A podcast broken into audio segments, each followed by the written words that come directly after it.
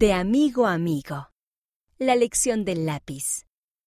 Por la hermana Tracy J. Browning, segunda consejera de la Presidencia General de la Primaria.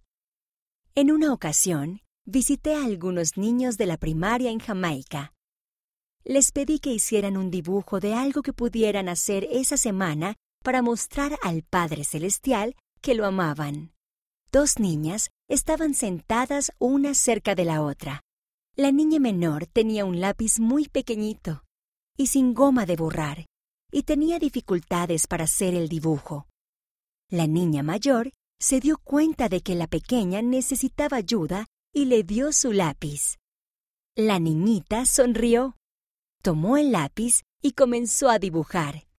Observé cómo la niña mayor esperaba pacientemente mientras la pequeña terminaba el dibujo. Entonces le devolvió el lápiz. Se turnaron para usar el lápiz sin decir ninguna palabra.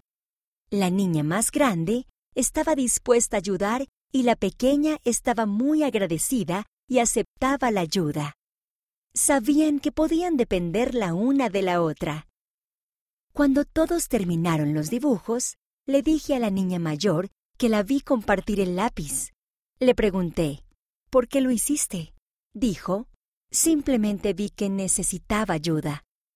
Entonces le pregunté a la niña más pequeña, ¿cómo te sentiste cuando ella te ayudó? Muy agradecida, dijo ella. Aquello fue muy dulce.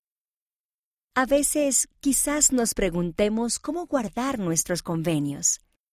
Tal vez pensemos que es algo difícil y complicado, pero no es así. Vi a una niña enseñarme cómo guardar los convenios al ayudar a otra persona que necesitaba ayuda. Testifico que al hacer esas cosas sencillas para ayudar y servir a los demás, ustedes están guardando sus convenios. Y cuando guardamos nuestros convenios, podemos sentir el poder de Dios en nuestra vida. De una entrevista con Lori Fuller Sosa.